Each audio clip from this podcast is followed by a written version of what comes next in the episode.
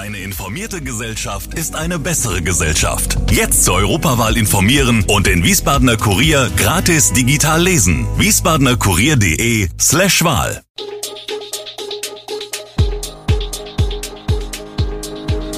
Gude, unser morgendliches News Update. Das Wichtigste aus Wiesbaden für Sie im Überblick. Guten Morgen aus Wiesbaden an diesem 8. November. Ein rassistisches Banner auf dem Hochheimer Markt, der Betriebsrat von SW Verkehr verliert vor dem Arbeitsgericht und eine Fahrradklimaumfrage für Wiesbaden. Das und mehr hören Sie heute im Podcast. Ein rassistisches Banner sorgte am vergangenen Wochenende auf dem Hochheimer Markt für Aufsehen. Eine Besucherin störte sich an dem Banner Schaumküsse, Mohrenköpfe, Negerküsse, das an einem der Essenstände zu sehen war. Nachdem die Standbetreiberin von der Besucherin auf das Banner angesprochen wurde, habe sie anschließend einen handgeschriebenen Zettel darunter geklebt, mit den Worten schokoladenüberzogene Eiweißmaße mit Migrationshintergrund, gefolgt von einem Smiley. Die Besucherin meldete sich daraufhin am Marktbüro am Weihgelände und beschwerte sich über die Fahne. Marktleiter Thomas Pokoiski sei daraufhin sofort tätig geworden und habe mit der Standbetreiberin gesprochen, die Besitzerin habe Einsicht gezeigt und das Banner anschließend abgehängt. Um solche Vorfälle in Zukunft zu vermeiden, plane die Marktleitung nun für die nächsten Jahre eine ethische Richtlinie in den Verträgen der Schausteller und Händler aufzunehmen.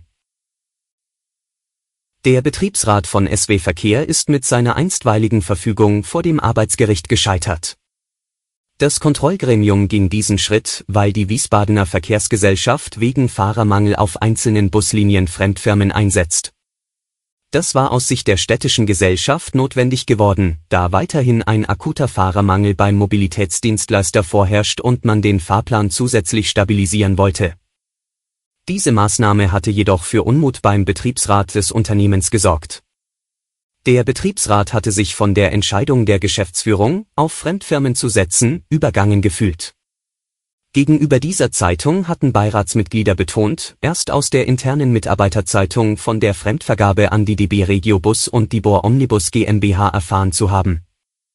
Am Montagmorgen fand deshalb vor dem Wiesbadener Arbeitsgericht eine Verhandlung statt, die über die eingereichte einstweilige Verfügung des Betriebsrats verfügen sollte.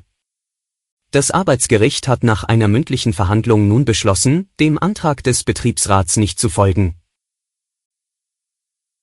Noch bis zum 30. November können Radfahrende an der Fahrradklimaumfrage des Allgemeinen Deutschen Fahrradclubs teilnehmen und die Radinfrastruktur in ihrer Stadt bewerten.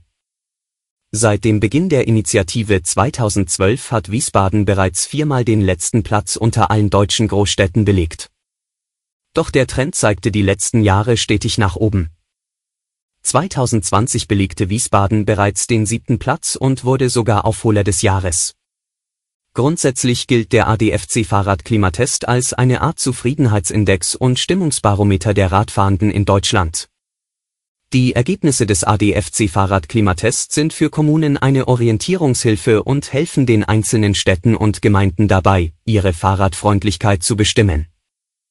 Sie können Vergleiche zu anderen Orten ziehen, ihre Stärken und Schwächen identifizieren und so gezielt Maßnahmen ergreifen.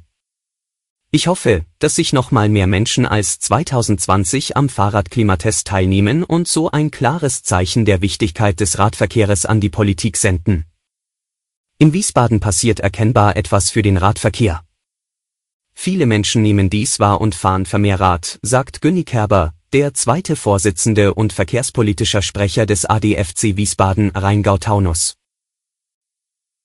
Nach Fällen in Hessen sind nun auch in Rheinland-Pfalz rechtsextreme Chatgruppen innerhalb der Polizei aufgeflogen. Am Montag hat sich die Staatsanwaltschaft Koblenz erstmals ausführlich zu den Ermittlungen geäußert. In der Mitteilung der Behörde ist von mehr als 50 Beschuldigten die Rede. Von diesen sind oder waren aber nur einige bei der Polizei beschäftigt. Zu den Beschuldigten gehören laut Staatsanwaltschaft nach derzeitigem Stand vier Beamte der rheinland-pfälzischen Polizei, ein ehemaliger Student der Hochschule der Polizei sowie zwei Beamte der Bundespolizei. Nach Angaben der Staatsanwaltschaft geht es um mutmaßlich rechtsextreme, sexistische und fremdenfeindliche Posts in unterschiedlichen Chatgruppen. Es bestehe Anfangsverdacht wegen Volksverhetzung, wegen des Verwendens von Kennzeichen verfassungswidriger Organisationen, der Verletzung von Persönlichkeitsrechten durch Bildaufnahmen und wegen Gewaltdarstellung. Entdeckt wurden die Chatgruppen, als Beamte bei einer anderen Ermittlung das private Handy eines der Beschuldigten auswerteten. Die dabei gefundenen Chatinhalte lösten dann die neuen Ermittlungen und weitere Durchsuchungen aus. Ein Wiesbadener als Mainzer Oberbürgermeister, ist das möglich? Die Satirepartei Die Partei hat den 23-jährigen Wiesbadener Stadtverordneten Lukas Haker für die OB-Wahl in Mainz nominiert. Seit dem 1. April ist Haker Mitglied der Stadtverordnetenversammlung in Wiesbaden. Zunächst war der Student dies als Mitglied der linken Fraktion. Ende September hatte Haker die Fraktion jedoch verlassen und seinen Entschluss mit der aus seiner Sicht unzulänglichen Aufbereitung der Sexismusvorwürfe bei der Wiesbadener Linken begründet.